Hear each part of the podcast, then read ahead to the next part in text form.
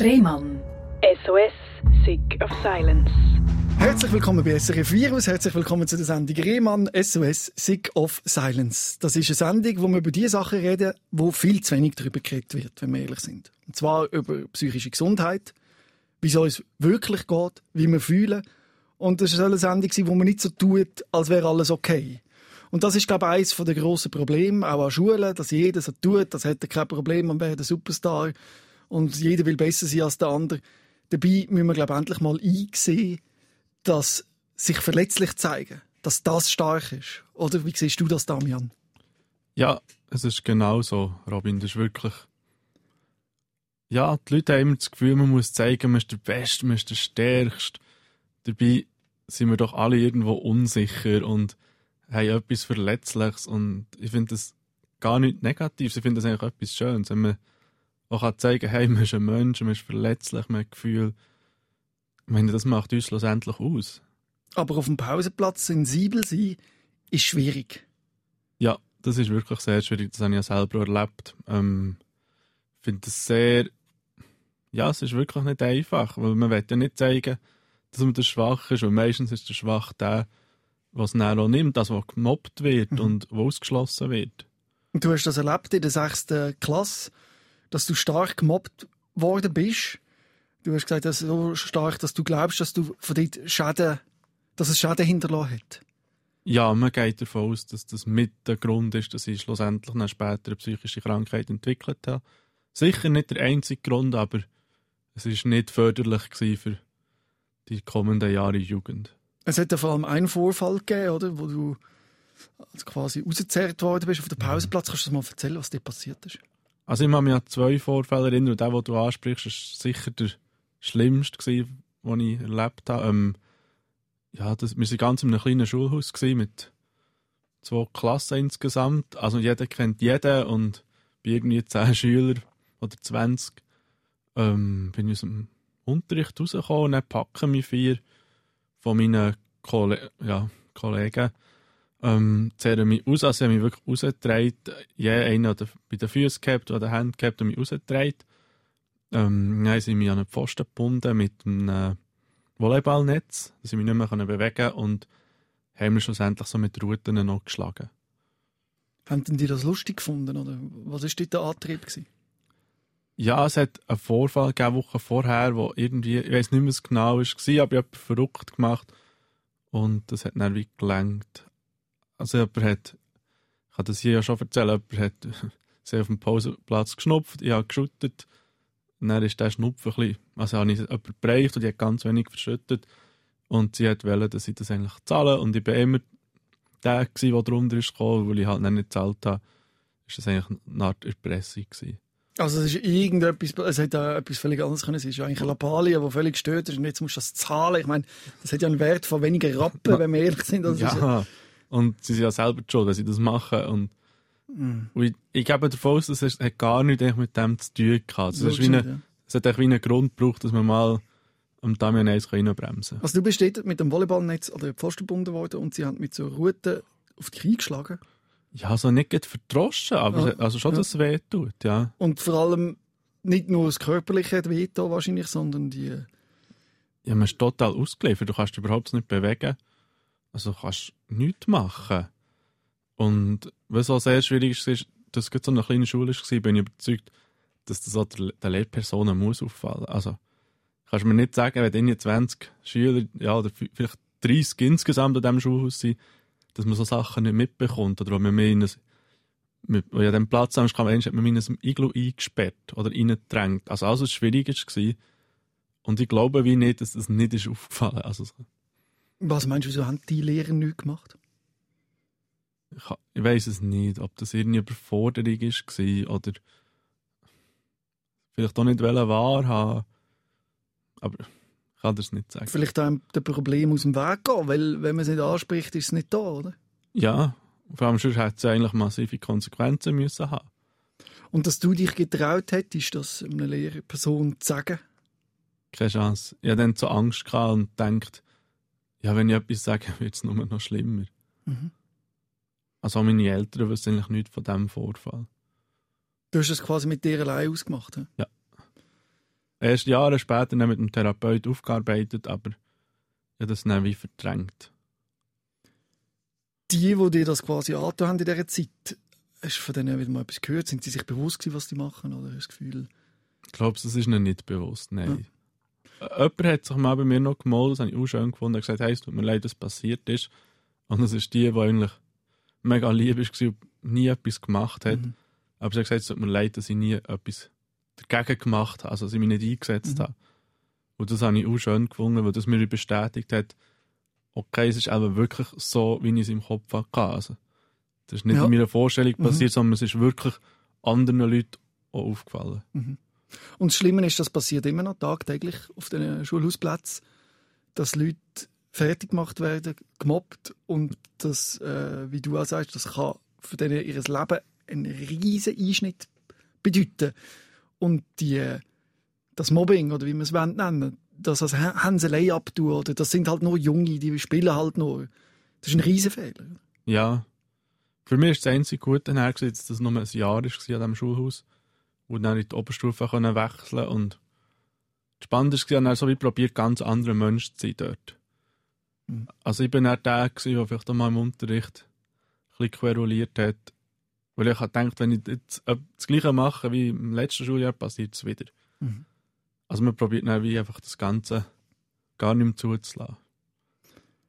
Mit 15 bist du dann zum ersten Mal mit deiner psychischen Krankheit konfrontiert worden? Rückblickend gesehen, ja, ja. Also Therapie und so habe ich mit 16 angefangen, aber es hat sich auch schon so mit 15 Jahren zeigen. Wie hat sich das gezeigt? Dass ich es hat recht harmlos angefangen. Dass ich so einfach nicht mehr gerne raus bin.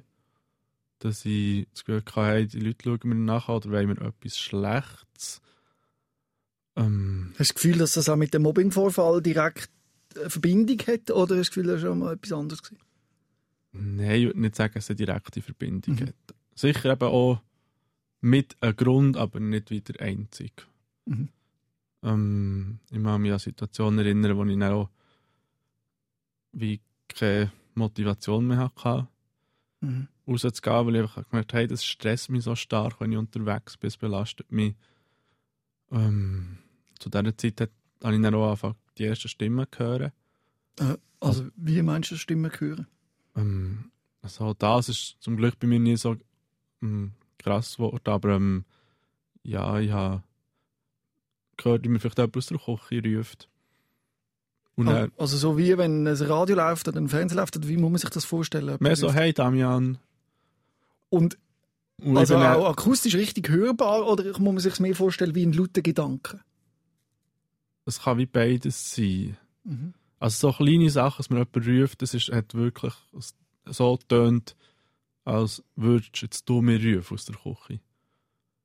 Und das sind einfach so eben, hey Damian, nicht mehr genau. gewesen, oder ist das ein Satz gemacht? Nein, oder Türen, die aufgehen, oder Schritt. Es ist sehr unspektakulär. Das andere ist, so, du sagst, schon im Kopf innen ist, dass du wie deine Gedanken hörst. Mhm.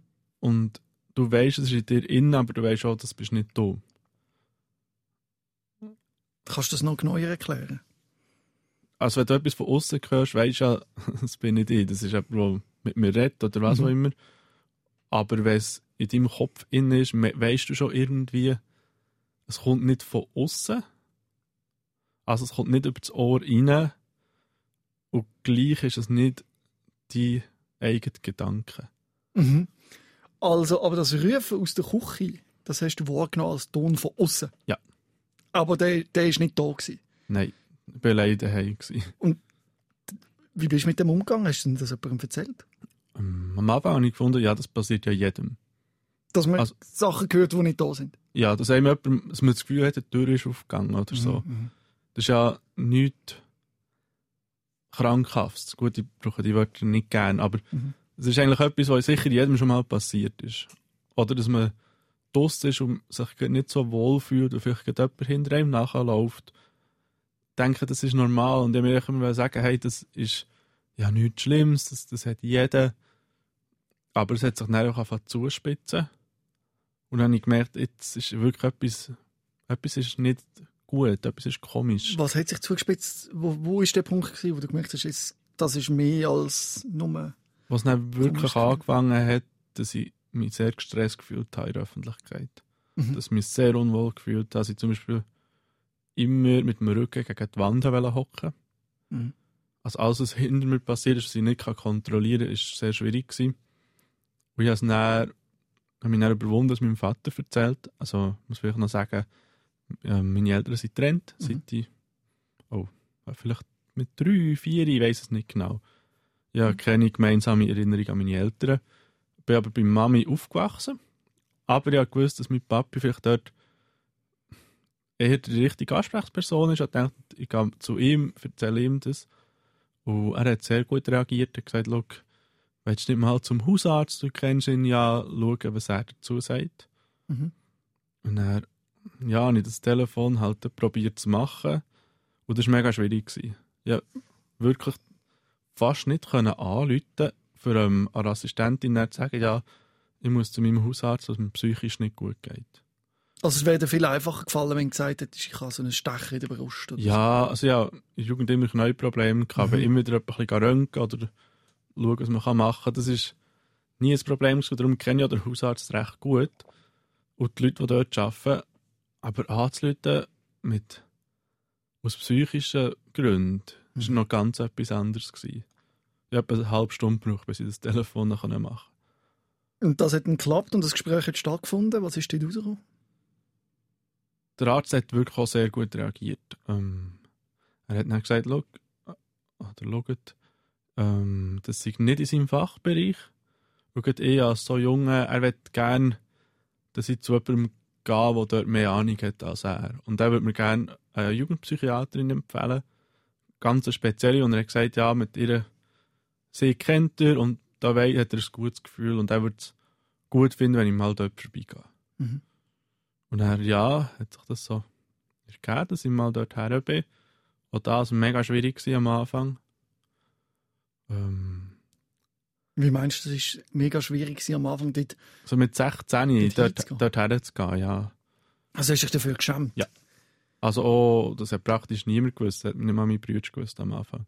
Was hast du denn gesagt, wohin das gehst? Wenn jemand, hat es nie eine Situation gegeben, dass jemand gefragt In der Physiotherapie. Hast du Angst gehabt, dass dich jemand sieht auf dem Weg dorthin? Das ja, oder eben, wenn mir jemand fragt, wo, wo bist du denn da gewesen? Zum Beispiel in der Schule oder so, habe ich gesagt, ja, ich bin Physio, ja, Physio müssen, mit meinem Knie. Mhm. Das war immer so eine gute Ausrede, gewesen, weil die Leute wissen, okay, ich habe ein bisschen Knieproblem, dann schiebe ich alles auf das.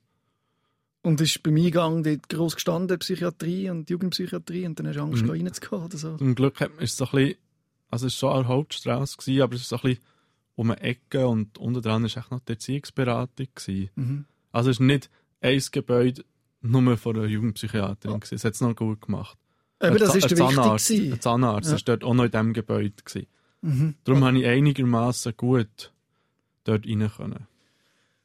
Ähm, es ist verständlich, oder, dass du so Angst hast vor dem, aber momentan ist wirklich auch eines von deinen Zielen, dass kein Jugendlicher mehr sich muss so fühlen, wie du dich gefühlt hast, wo du zu dieser Jugendpsychiaterin bist, oder? Genau, darum ist auch die Bewegung Zeta Movement entstanden. Mhm. Ähm, wenn wir einfach gesagt haben, hey, was hätten wir gebraucht? Also mit mir, rede ich vor allem von meiner Co-Präsidentin und ich und auch Vorstand, was hätten wir denn gebraucht in diesem Alter, damit es uns einfacher wäre gefallen, Hilfe zu holen? Das ist so der Grundgedanke. Wir haben gesagt, hey, in der Oberstufe redet man über Drogen, man redet über Sexualität, aber psychische Gesundheit wird einfach, oder ist bei uns nie thematisiert worden. Mhm.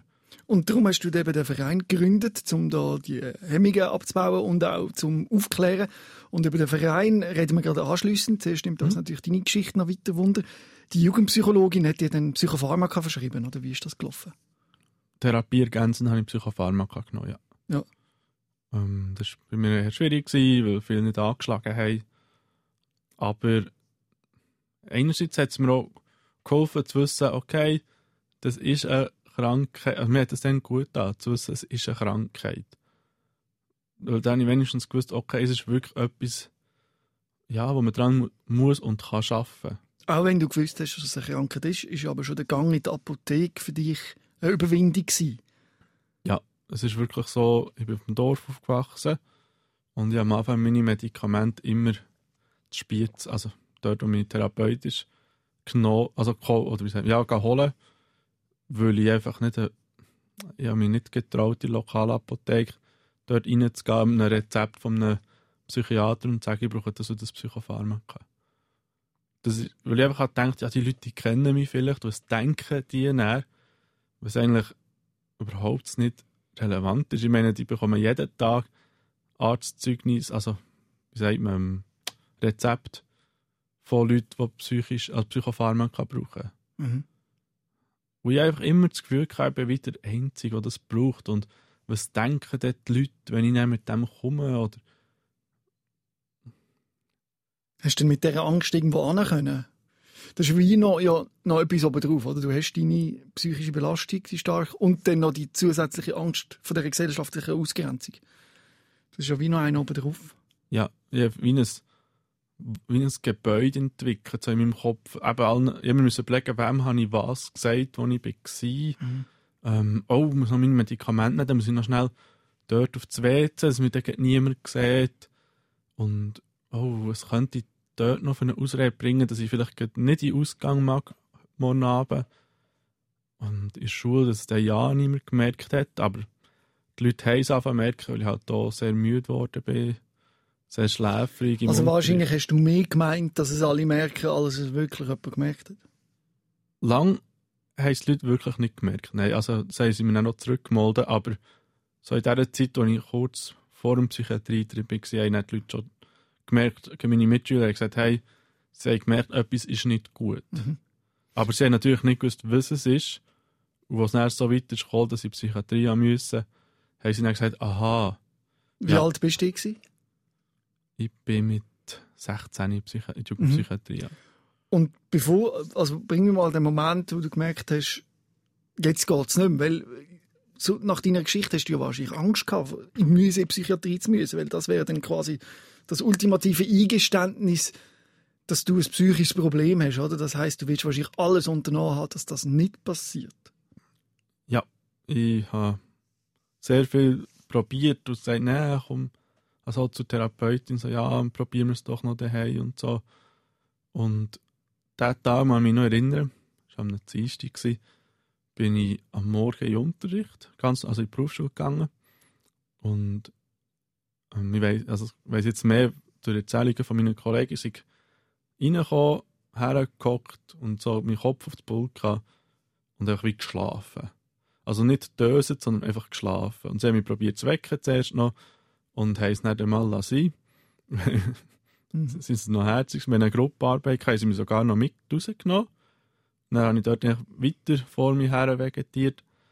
Und über den Mittag, Also wegen dem Medikament, meinst du? ja, Dass du viel Ja. drin hast, dann habe ich sehr viel so, sediert. Ja. ja, stark sediert und auch ja, das, die ganzen Gedanken haben immer müde gemacht. Also ich bin Mhm. immer, ich habe immer so viele Eindrücke gehabt und das ist Was sind denn das für Gedanken gewesen? ja, einerseits, wie kann ich machen, dass es niemand merkt? Mhm. Das war sehr präsent in dieser Zeit, ja. Und gleich auch die ersten so Wahnkonstrukte, dass ich das Gefühl hatte, ja, gewisse Leute sind gegen mich, die wollen mir nichts Gutes, die reden schlecht über mich. Dann auch in der Klasse intern, und das hat die Spannung noch grösser gemacht. Mhm. Und ich bin dann über den Mittag zu meiner Therapeutin, in die Physiotherapie, wie ich dem natürlich gesagt habe. Und Das ist lustig, Physio- und Psychotherapie. es tönt noch ähnlich, ja. Ich kann sagen, oh, ich habe es einfach immer falsch gesagt. Ja, und sie hat dann gesagt, Damian, ähm, jetzt kann ich dich nicht mehr heilen. Mhm.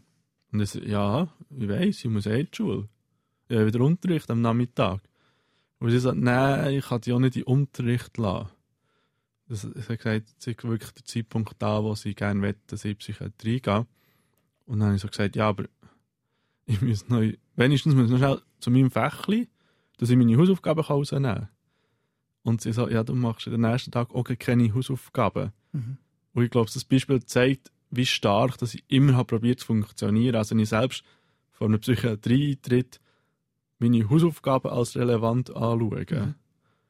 zeigt das ja schon, dass irgendwo der Leistungsgedanke mega präsent war. Mhm.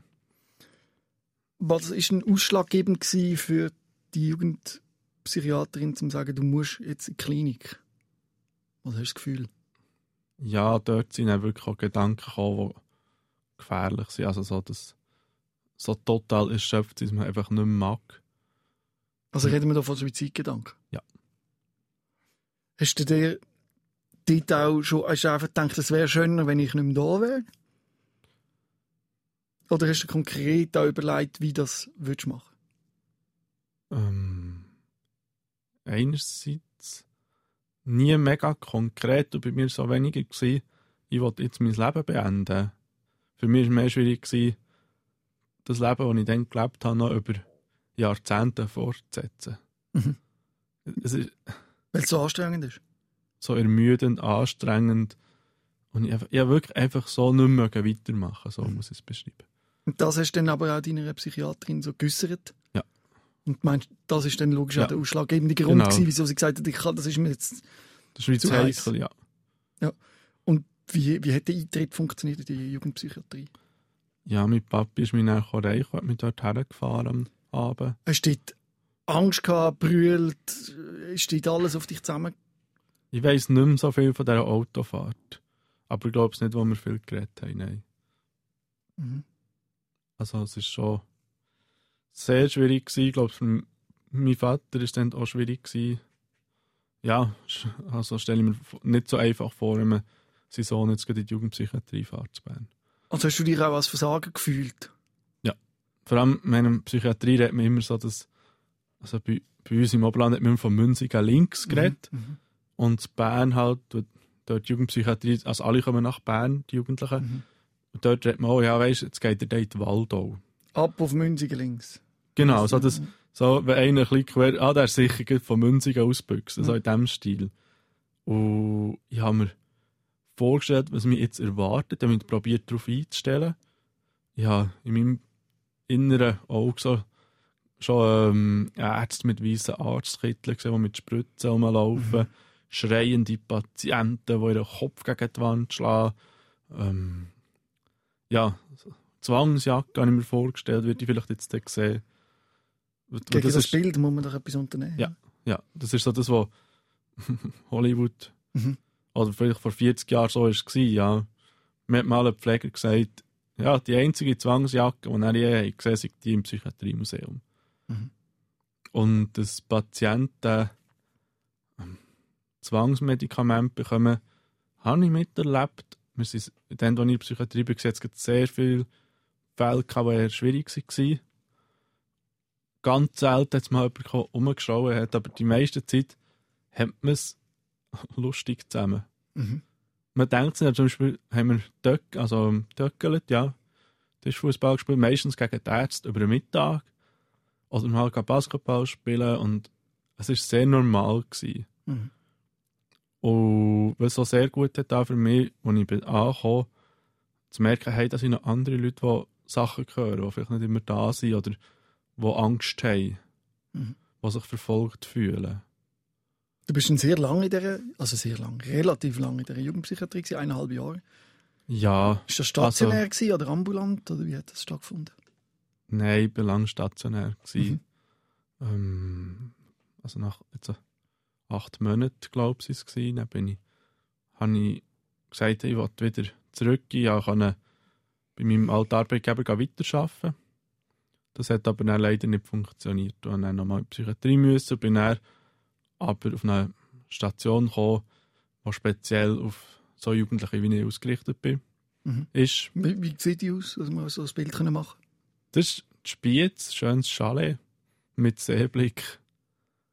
Ähm, sehr offen geführt. Also, ich habe dort meine Rasierklingen zum Beispiel im Necessaire gehabt.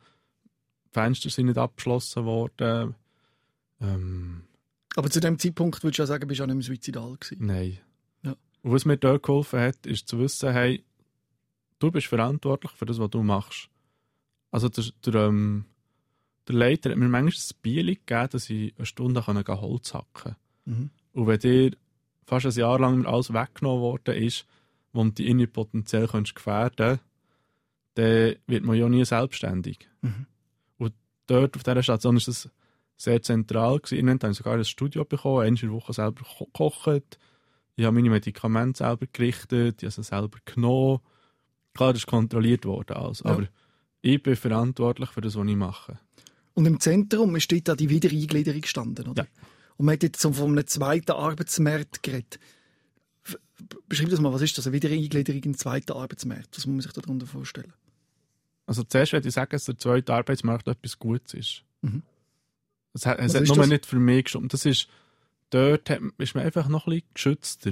Mhm. Also dort kann man, kann man sich eben eher noch leisten, mal müde zu sein. Der Leistungsgedanke wird nicht gleich angeschaut wie im ersten Arbeitsmarkt. Was sind das so für Jobs im zweiten Arbeitsmarkt? Ich habe nie in einem gearbeitet, darum kann ich es nicht genau Mhm. sagen, aber es sind schon eher routinemäßige Sachen, einfachere Sachen. Mhm. Was mega wichtig ist, dass die Leute ihre Beschäftigung haben, aber für mich ist die Schwierigkeit, dass man von mir immer geredet so, ja, der erste Arbeitsmarkt wird nicht möglich sein. Also hat ja niemand eine normale Lehre, Genau. Lehre in dem Sinn Ja, zutragen. Also eine geschützte Lehre, oder? mhm. Ähm, und wenn, wenn man das immer hört, fängt man es einfach glauben. Und ich hatte das Glück, gehabt, dass meine IV-Verantwortliche in der Ferien war und ihre Stellvertreterin mir so hat gesagt, Herr Stähli, ihr gehört nicht in den zweiten Arbeitsmarkt, habe ich das Gefühl. Mhm. Wir probieren es doch im ersten. Wenn es nicht geht, kein Problem. Mhm. Kann man dann immer noch schauen. Das ist noch überraschend, weil es hat auch äh, einen Psychiater gegeben, der vielleicht gesagt hat, es ist gescheiter, wenn du ganz in eine Institution gehst. Für Menschen mit einer kognitiven Einschränkung. Ja, hat es bei mir auch geheissen. Mhm. Also man hat mir schon Orte empfehlen, wo dann wirklich Leute sind, die sehr Mühe haben. Also so, ich rede hier von einem Heim für Leute mit einer, ähm, wie sagt man, mit einer, mit, mit einer Einschränkung. Mhm. Und eben auch Leute, die psychisch sehr, sehr schlecht zu Weg sind. Mhm. Und ich bin froh, bin ich nicht auf die Spur gegangen, sondern eben die, die, dann, die man mich vorbereitet hat auf den ersten Arbeitsmarkt. Man hat einfach gesagt, wir probieren es jetzt einmal. Ja. Und ich glaube auch, dass der Entscheid, das jetzt einfach mal zu probieren, Motivation freigelöst hat. Mega, das ist das erste Mal, als ich so von institutioneller Seite gehört habe, hey, es kommt gut, komm, wir probieren das. Mhm. Und sonst bin ich immer so mit einem Samthändchen angefasst worden, so, oh ja, wir müssen aufpassen, oh ja, Ausgang ist vielleicht nicht so gut. Und dabei, ich ich denke, die meisten Leute, wenn sie Lust auf Ausgang haben, geht in den Ausgang. Mhm. Habt das Taxinummer ab bei euch irgendwo, wenn es nicht geht, ihr an. in einer Viertelstunde seid ihr im Bett. Lebt. Lebt. Und lasst euch nicht in Watte packen, Ja. quasi. Und man Probiert kann ja, das kann man auch nicht. Irgendwann früher oder später musst du ja leben. Ja, Oder? das ist genau Wenn du so. immer eingesperrt bist. Das ist kein Weg. Ja, Da fühlst du dich ja nicht frei. Oder? Und Freiheit ist ein wichtiger Punkt. sehr. Und bei mir ist spannend, dass ich die Lehre top abgeschlossen habe. Also Mhm. mit Auszeichnung. Aber hat dein Arbeitgeber das gewusst, oder? Nehme ich an. Ja. Und das Umfeld und so. Und ist denn dort der Punkt gewesen, wo du offen damit umgegangen bist, weil du ja quasi hast müssen, oder? Genau, also wir sind dann, bevor ich die Lehre habe angefangen auf der Gemeindeverwaltung, bin ich mit dem Jobcoach und mit, dem, mit der IV bin ich zum zukünftigen Chef gegangen, haben mit dem über das thematisiert. Er hat super reagiert, er hat gesagt, ja, ja, also Therapie ist wichtig und von wie viel Therapie wir denn so reden, also ja, vielleicht alle zwei Wochen. Dann sagt er, ja gut, das tun wir einrichten, das ist kein Problem. Du kannst, das, das ist uns wichtig, dass du in deine Therapie kannst, dass es dir gut geht. Am Anfang haben sie vielleicht noch so ein bisschen, ja, sie sind noch ein bisschen vorsichtig gewesen, aber nach einem Monat oder so hat jeder gecheckt, hey, das ist der normal lernend. Er ist ein bisschen älter, hat schon ein bisschen Berufserfahrung, aber was die Arbeit aber er ist einfach unser Lernend. Du hast gesagt, dass du das eben mit Auszeichnung bestanden hast, die, die Lehre, und hast dann auch studieren, oder? Ja, Und ich nehme an, das ist immer mein Traum. Also vor der Krankheit habe ich immer gedacht, hey, ich würde gerne ein Wirtschaftsstudium machen. Und dann, als die Lehre so gut gegangen ist, habe ich gesagt, hey, komm, jetzt, jetzt lebst, jetzt probierst. Ähm, ich habe dann an der IV noch geschrieben und habe gesagt, eben gesagt wegen der, ähm, ob ich für die Berufsmaturität noch Anrecht habe auf gewisse Leistungen. Ob das als Erstausbildung zählt oder nicht. Und für mich hat man das in einem Mail oder Telefon können klären, weil es ist ein Nein, mit dem, was ich gerechnet habe. Aber es hat eine Sitzung gegeben mit dem Jobcoach und mit der IV. Bin ich extra wieder nach Thun gefahren für so etwas. Und sie haben mir, ja, sie hat dann wirklich, muss ich sagen, nicht gut reagiert für mich. Sie hat mir es sehr ausschlagen. Sie hat gesagt, ja, aber jetzt, jetzt, jetzt habt ihr doch eure Lehre und jetzt könnt ihr doch arbeiten. Und ja, das ist für sie schon ein bisschen, sie fänden das nicht so eine gute Idee, das ist schon ein bisschen heikel. Und ich habe so gedacht, ja, dir trauen mir keine Lehre zu. Jetzt habe ich es so super abgeschlossen. Warum trauen mir jetzt nicht mal ein Studium zu? Ich bin auch recht verrückt gewesen, bin ja, geschaut, dass das Gespräch bald vorbei ist und habe mich dann verabschiedet und bin gegangen und mein Jobcoach hat mir dann noch geschrieben, ja, es tut mir leid, meine Leistung sei wirklich zu wenig gewürdigt worden. Es ist nur darum gegangen, mach das Studium nicht. Mhm. Und jetzt bin ich im zweiten Semester und es läuft gut bis jetzt. Wie hast denn du gleich zu studieren? Ich meine, die Voraussetzungen haben nicht gelangt, weißt du, so mit der Lehre. Mal ja, Berufsmaturität Ah, gehabt? angeschlossen. Ja. Und nachdem kannst du auch an die Fachhochschule. Ja, also. Wo bin ich jetzt? Ja, sehr gut. Gratuliere. Und eben, was du wahrscheinlich auch damit willst sagen, lasst euch von niemandem sagen, etwas geht nicht. Ja. Du kannst alles erreichen, auch mit einer psychischen Beeinträchtigung oder wenn die mal kommt, dass man einen Weg findet, damit zu leben. Genau. Und dass man sich eben vor allem nicht soll dafür schämen und das, für das setzt du dich auch heute noch ein. Und jetzt können wir eben nochmal darüber reden, über das ZETA-Movement, das du gegründet hast. Also Z-E-T-A-Movement. Für was steht ZETA? Zeta ist ähm, eigentlich italienisch für Z. Z ist, unsere, ähm, ist, unser Zielpublikum. Also Generation Z soll die letzte sein, die mit psychischem Stigma konfrontiert ist. Und spannend ist, dass das Wort mit Z anfängt. Das ist für uns so wie Krankheit. Mhm. Aber es ist nicht das Ende, es kommt zum A. Also ein weiterer, es wird wie ein weiterer Prozess eingeleitet. Mhm. Darum auch der Kreis im Logo, das ein bisschen signalisieren Mhm. Also psychische Krankheit ist nicht das Ende, man kann daran arbeiten und es kann weitergehen. Und was macht ihr genau in dem ZETA-Movement? Unser Hauptziel ist, dass wir in die Schulen gehen, in die Obstufenklassen und genau über die Thematik reden, die ich vorher angesprochen habe. Es geht darum, dass die Schüler merken, hey, es ist wichtig, dass man über solche Sachen redet. Und es ist okay, wenn man das es ist hat? okay, es gibt Hilfsangebote und es soll sich niemand müssen schämen für das. Mhm. Wie reagieren die Schüler auf das? Vor allem junge Schüler. Ich glaube eben, auch wenn dann das jemand kommt und erzählt, dann gibt es immer noch solche, die machen, äh, Psycho, äh, oder nicht? Oder reagieren die alle sehr... Also wir sind noch in der Pilotphase, Ja. aber ich muss sagen, in dem Schulbesuch, den ich ja gemacht vor letzten Monat, sie waren enorm respektvoll. Gewesen. Mhm. Wirklich, es hat sehr tiefe Fragen gegeben, aber ich habe mich nicht einmal unwohl gefühlt. Wir haben wirklich über tiefe Sachen geredet, über Medikation, über auch Suizidgedanken, das war auch ein Thema. Gewesen. Mhm. Aber auf einer freundschaftlichen, respektvollen Ebene. Und dass es besser wird, braucht es in erster Linie Aufklärung. Genau. Das Problem ist ja eben, dass die, Leute, die Kids nicht wissen, wie damit umgehen und sich dafür schämen und so, weil niemand darüber redet.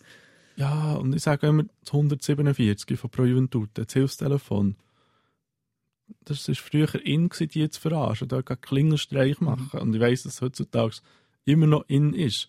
Und ich bin da auch nicht besser gewesen. Oder wir haben uns über das Hilfsangebot von Schule immer so ein bisschen lustig gemacht. Mhm. So, ja, ja, sonst geht er dort her. Aber wie, wie ich vorher gesagt habe, Münzigen links. Mhm. Es ist so, dass Sachen, die eigentlich recht einfach wären zum Lösen, aber wenn, wenn man nicht sensibilisiert ist, kann man es auch nicht besser machen.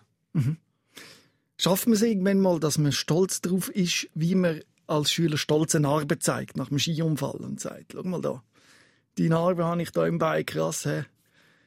Dann springt man das an, dass man irgendwann sagt, hey, ich gehe zum Psychologen und ich habe das überwunden. Also, was ich gelernt habe, im Arbeitsumfeld, dass wenn ich offen, ja, zum Beispiel mal eine Situation mit einem Vorgesetzten, schon länger her, aber dann hat- ich gesagt, ja, er hat einen Spruch gemacht gegen einen Psychologen und so, und dann gesagt, hey, da ist jemand, der zum Psychologen geht. Also, es war wirklich ein Witz. Gewesen. Dann schaut mir so an, nein, das sind zwei, ich gehe ja. Mhm. Also, plötzlich checkst du so, okay, dass eigentlich jeder wie einen Berührungspunkt hat. Mhm. Und darum sage ich mir auch, dass das zukünftig auch in der Arbeitswelt wahrscheinlich nicht mehr so ein Problem wird sein. Ich meine, wenn ja der Chef auch schon in psychologischer Behandlung ist, wird er dich wahrscheinlich auch nicht stigmatisieren, nur weil du. Also, Also ich habe gerade die Zahl mal gehört, 490 Millionen psychisch kranke Menschen gibt es auf der Welt und eigentlich jeder hat irgendeinen Berührungspunkt mit dem Thema. Und ich glaube, es ist für jeden klar, dass auch die Witz, die man früher so gemacht hat, eben, dass das äh, völlig fehl am Platz ist und dass es äh, dumm ist und auch unaufklärt. Ich habe mir erinnern, mal jemand in meiner Klasse gesagt, ah, Schizophrenie, das ist geil. das ist schon wie ein Drogentrip. Mhm. Und ich war dann schon psychotisch Mhm. in dieser Phase. Noch nicht, wir, geoutet und darum auch noch nichts gesagt. Mhm. Aber es ist eigentlich fatal. Ich meine, man kann doch nicht Schizophrenie, eine von der sehr, sehr schwierigen Psych also alle psychischen Krankheiten sind schwierig, aber das ist so wie die Spitze vom, vom Stigmatisierten, oder? Schizophrenie. Mhm. Und dann noch Witze darüber zu machen. Ja, eben kommt natürlich darauf an, wie er es gesagt hat. Auf eine Art ist es auch interessant, dass er das so anspricht. Das bedeutet, er hat eine Auseinandersetzung mit dem Thema. Das ist schon viel, wenn man weiß, dass es äh, manische Phasen gibt, wo sich ja wie ein Drogentrip anfühlen. Und vielleicht, ja, man weiß nicht, erst weiß wahrscheinlich hätte er schon despektierlich gesagt. Ja, aber ja, das ist ja, wirklich so. auf das kommt es drauf an.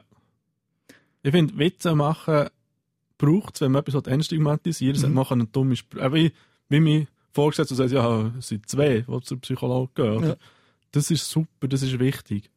Das darf auch sein. Ich meine, Leute, die Ich habe zum Beispiel gerade gestern mit jemandem telefoniert, der psychotisch ist, wo man noch spät angerufen hat und von einer Playlist erzählt hat. Oh und so. ja, Und der ist sich dann bewusst gewesen und hat gesagt, du, ich bin wieder voll in der Psychose drin, bin voll drauf. Und so, wir haben beide auch Witz darüber gemacht. Mhm. Und es ist völlig okay gewesen, weil Ja. er gewusst hat, okay, wahrscheinlich ist es nicht so schlau gewesen, habe ich jetzt nachgerufen. Und ich habe es auch irgendwie amüsant gefunden, weil ich das Gefühl hatte, er steht wenigstens dazu, spricht es auch aus und zeigt es und er ist sich bewusst, trotzdem lebt er drin. Ja. Oder? Das ist schon äh, eine Art und Weise, eben, man soll darüber reden. man, Und- man soll ehrlich, offen, Wie sagt man, der Ton macht humorvoll. Musik, oder wie sagt man? Ja, Der Ton macht Musik, Ja. ist das der Ausdruck? Ich weiß nicht. Ja, ja. Ja. Ja. Und eben ja nicht, nicht darüber reden. Und es ist manchmal besser, auch wenn man vielleicht mal ins Fettnäpfchen tritt, also der andere ist mit dem Spruch wahrscheinlich zu fest ins Fettnäpfchen treten, aber es ist besser, Sachen anzusprechen, als nicht anzusprechen. Wenn man an sich selber etwas merkt, was komisch ist, oder auch bei anderen äh, die Leute darauf ansprechen, ist dir wohl? Ja. Äh, geht's dir gut. Ja. Und nicht als Floskel. Oh, der ist ein Psycho oder so. Kann man das auch irgendwie lernen, wie man richtig jemanden anspricht? Oder wie man mit so Situationen umgeht, wo man, wenn man fühlt, oh, da ist vielleicht ein, psychisch etwas komisch. Ja, dazu gibt es die sogenannten ENSA-Kurs. Ensa. ENSA, ja. Ersthelfer für psychische Gesundheit. Ja. Also wirklich, es ist das Bondo zum Ersthelfer und brauchst für das Auto Mhm. mitzumachen, oder? Und dann, ich weiß nicht, zwei ab oder ich weiß doch nicht, wie das ist gegangen. Und ENSA ist dann wirklich darauf ausgelegt, da lernt man so die gröbsten Krankheitsbilder sogar, also wirklich sehr, sehr grob, weil es geht um die psychische Gesundheit, es geht darum, wie kann ich jemanden ansprechen, ähm, so mit dem Motto, dass nichts machen immer falsch ist. Mhm. Also man soll auf die Leute zugehen, man soll Hilfe anbieten. Was man auch lernt, was ich sehr wichtig finde, ist das Thema Suizidalität. Mhm. Die Leute haben viel das Gefühl, man darf Leute nicht darauf ansprechen, weil sonst tut man sie auf etwas herlüpfen, wo man ja nicht sollte. Mhm. Und das lernt man dort zum Beispiel, dass das eigentlich der falsche Weg ist, weil die Leute sicher schon darüber nachdenken, also man tut sie nicht auf etwas hinlüpfen, es ist im Gegenteil, kann das enorm befreiend sein, wenn, wenn dich jemand fragt, hey, hast du das Gefühl, du, also fühlst du dich noch sicher oder hast du das Gefühl, hast du Gedanken, dir etwas anzutun? Das kann wie das Eis brechen. Der andere kann sagen, ja, das habe ich. Mhm. Und dann kann man schauen, hey, kann ich dich in die Psychiatrie begleiten? Oder Mhm. hast du das Gefühl, können wir wie eine Abmachung machen? Mhm. Zum Beispiel, dass wir morgen nochmal zusammen schauen. Das, das, das ist sehr wichtig. Ich habe das auch selber schon erlebt. Ähm, und zwar, als ich eben mit meiner chronischen Krankheit sehr gelitten habe und dann hat es mich wirklich mal während dem Arbeiten richtig gelitten. Ich habe so einen Heulenkrampf bekommen und so. Und dann ist ein Arbeitskollege mit mir raus, geht spazieren und dann fragt er mich so direkt, überleist du dir, dir das Leben zu nehmen? Ja. Und das ist für mich überhaupt nicht übergriffig gewesen, um vielleicht auch diese Seite zu zeigen. Also ich habe dort wirklich gefunden, also cool eigentlich, dass der mich das fragt. Es ist wertschätzend. Ja. Er, ist- er, er macht sich Sorgen. Ja, ja. Klar, ich habe gewusst, das will ich nicht. Und ich habe das ganz klar können sagen, nein, aber schön, dass du fragst und ich bin und ihm gesagt, was meine nächsten Schritte sind, was ich vorhabe und wieso ich so überfordert bin. Und es war ein sehr schönes, gutes Gespräch. Gewesen. Und darum will ich auch damit sagen, keine Angst haben, die Frage zu stellen. Man kann dem anderen, man könnte beleidigen oder übergriffig sein oder so. Auch wenn sich das ein bisschen komisch anfühlt, wenn man das fragt. Ja. Es braucht schon ein bisschen etwas. Ist das eine wichtige und eine richtige Frage? Und Und das lernt man dort. Ensa.ch ist, glaube ich, die Homepage. Oder? Ensa.swiss. Ensa.swiss, gut, gut, korrigierst du mich ja. Ensa.swiss. Und äh, eben, der Unterschied, dort, also dort kann man auch, da kann sich jeder melden. Das ist, glaube ich, gibt es das Programm für Lehrpersonen, die sich können...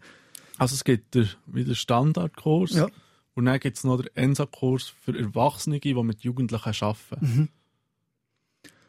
Und eigentlich quasi anschließend oder ergänzend kann man sagen, ist dann das Zeta-Movement, wo ihr quasi wirklich aktiv an die Schulen geht und äh, quasi als äh, Experte aus Erfahrung, Genau. wo Also du ja bist.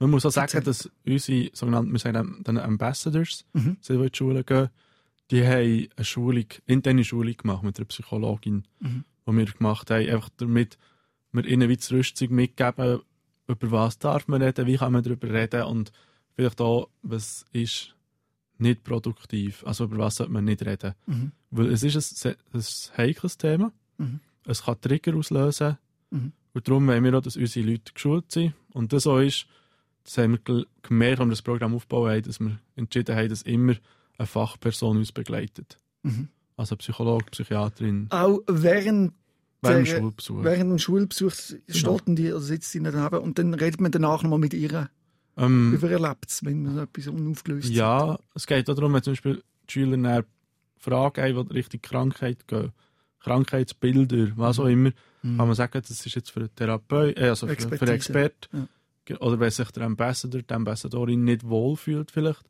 bei einer Frage, Mhm. ist dann auch ein Experte der die Frage fachlich kann beantworten kann. Man ist zu zweit, man kann sich Tipps geben, man kann sich helfen. Eigentlich sollte das doch obligatorisch sein, oder? An Schulen, dass mindestens mal einen Morgen mal so jemand kommt und erzählt, oder? Wäre so unsere Vision, ja. Wie sieht es aus jetzt? Ich meine, wir sind am Anfang von dieser Bewegung. Wie viel so Auftritt, so, so, so kann sagen, haben ihr? Wir haben jetzt gerade die Schule im, im Mitte Februar. Mhm. Also ja, einen Schulbesuch können machen, so als Pilot. Und jetzt sind wir, kommen dann die ersten in den nächsten Monaten. Mhm. In so, der ganzen Schweiz überall ein bisschen. ja, über sehr viel zu Bern, dort arbeiten wir noch mit Ja. einem anderen Verein zusammen, Ja. wo, auch, wo eben auch in die Schule gehen. Und, aber im Kanton Tessin und Sucht Ja. ihr auch noch Amba Am- Ambassadoren, Leute, die getrauen, darüber zu reden in Schulen? ja, wir haben jetzt so den ersten Durchlauf, den wir noch fertig machen Mhm. wollen, um dann können schauen, was braucht vielleicht noch, was muss noch angepasst werden. Und das Ziel wäre schon in diesem Jahr nochmal eine zweite Bewerbungsrunde zu machen. Wir werden das dann auf Social Media publizieren. Mhm.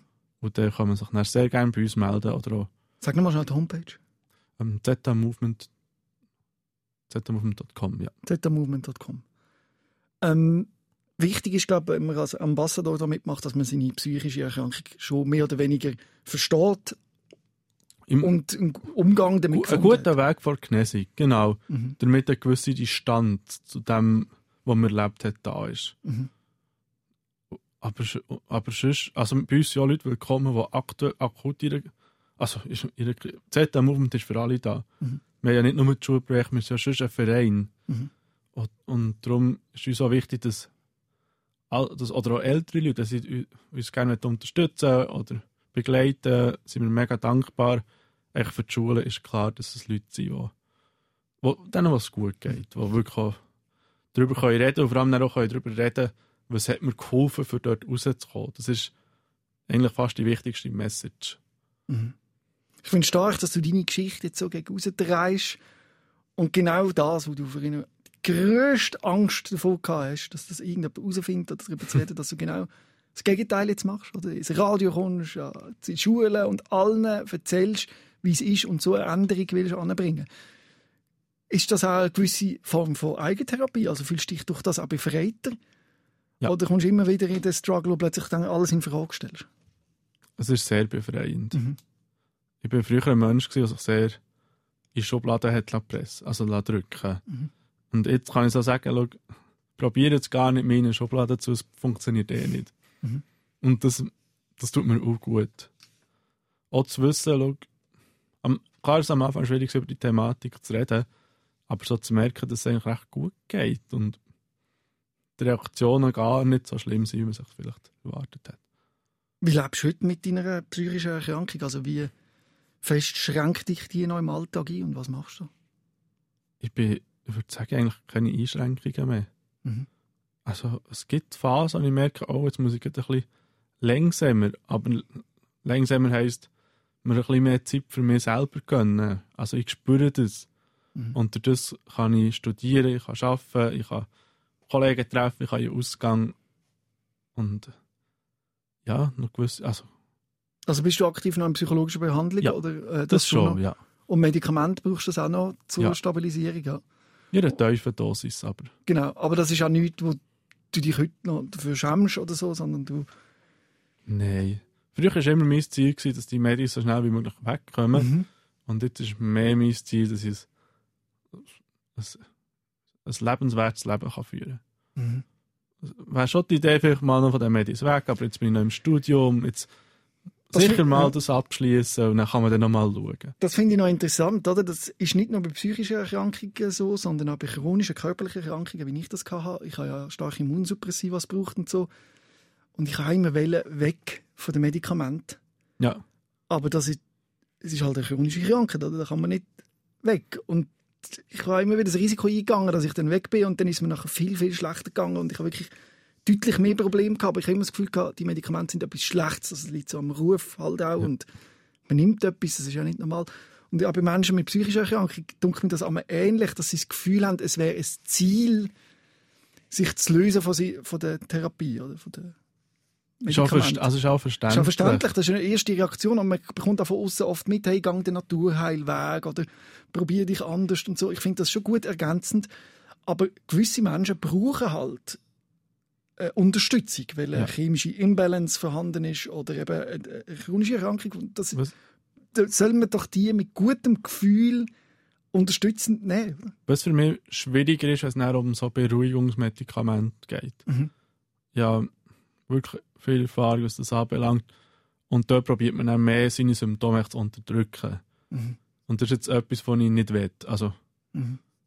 Wobei eben auch man dort sagen muss, in, in Extremsituationen kann das extrem helfen. Also Ja. kann das sehr helfen. aber mir ist auch wirklich so, dass das, wenn ich in der Klinik war, ich einfach dreimal am Tag deine Notmedikamente genommen habe. Mhm. Und das ist so das, was ich für mich sage, das will ich nicht mehr. Das, Ich finde es gut, wenn es eben darum geht, dass man es sich kann arbeiten kann, für Therapie, für Stabilität, aber auch nur ein Zudröhnen kann es aus meiner Sicht auch Mhm. nicht sein.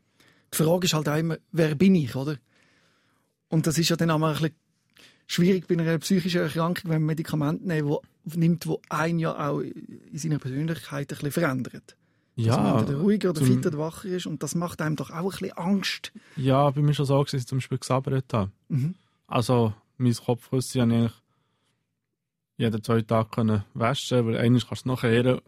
Und dann habe ich immer ein Tüchlein drüber da, und das ist für mich mega unangenehm. Im Schlaf dann. Ja, also es ist wirklich wie ein Wasserfall dort. Ja. Hat sich so angefühlt am nächsten Morgen. Ich habe zum Teil auch Mühe mit Reden, weil sich da die ganze Muskulatur Mhm. versp Ja, verspannt. Sorry. Weil sich da die ganze Muskulatur verspannt, ja. Das ist schwierig. Oder das Zittern, das ist mir auch aufgefallen gegen raus. Ich glaube, deine Botschaft ist klar, Damian. Äh, schämt euch nicht, wenn ihr eine Belastung habt, eine psychische. Steht dazu, redet darüber, nehmt Hilfe an. Das ist ganz wichtig, oder? Ja. Wo würdest jetzt du, was würdest du jemandem empfehlen, der gerade merkt, ah, ich glaube, ich schaffe das nicht allein? Das Nummer 147 kann ich wirklich jedem empfehlen. Das ist für die Jugendlichen. Das ist für die Jugendlichen, ja. Es gibt dann noch die helfende, digital gebotene Hand für die Erwachsenen. 143 ist das, glaube ich. Ja. Ja. Ja, das ist 143 genau. Und das ist super, da kann man mal anrufen mal schauen. Mhm. Und Es gibt auch noch das Beratungstelefon von Promentesana, das ist die Ja. Stiftung für psychische Gesundheit, das kann man auch sehr kann empfehlen. man auch sehr empfehlen. Also es gibt, es gibt Hilfsangebote. Mhm. Wir haben in der Schweiz so ein super Netzwerk. Und das Schwierige ist, diesen Schritt dorthin zu machen. Und wenn man jetzt jemanden hat, den man vielleicht in diesem Schritt kann begleiten kann, dann macht das unbedingt. Und schämt euch nicht für, wer das, für wen man ist, was man hat. Mhm. Und wenn es auch schon so Hilfsangebote gibt, ist es auch gut, dass man die auch nutzt. Und das gehört zum Leben dazu. Ich glaube, jeder Mensch wird einmal mit seiner Psyche konfrontiert. Ja, wie auch jeder Mensch mit seiner physischen Gesundheit irgendwie konfrontiert ist. Und das, was sich wegzuschieben, ist vielleicht der falsche Weg. Und cool, hörst du den Podcast und informierst dich zu so Themen, dass du immer up to date bist. Und wenn du selber mal willst, zu Gast sein, dann schreib mir ein Mail an sos.srfvirus.ch. Damian, herzlichen Dank, dass du deine Geschichte mit uns teilst. Ja, merci Robin, dass ich darf da sein. Rehmann. SOS, Sick of Silence. Jeden Dienstag vom 6. bis am 7. auf SRF Virus. Und online als Podcast und Video 24-7 auf srfvirus.ch.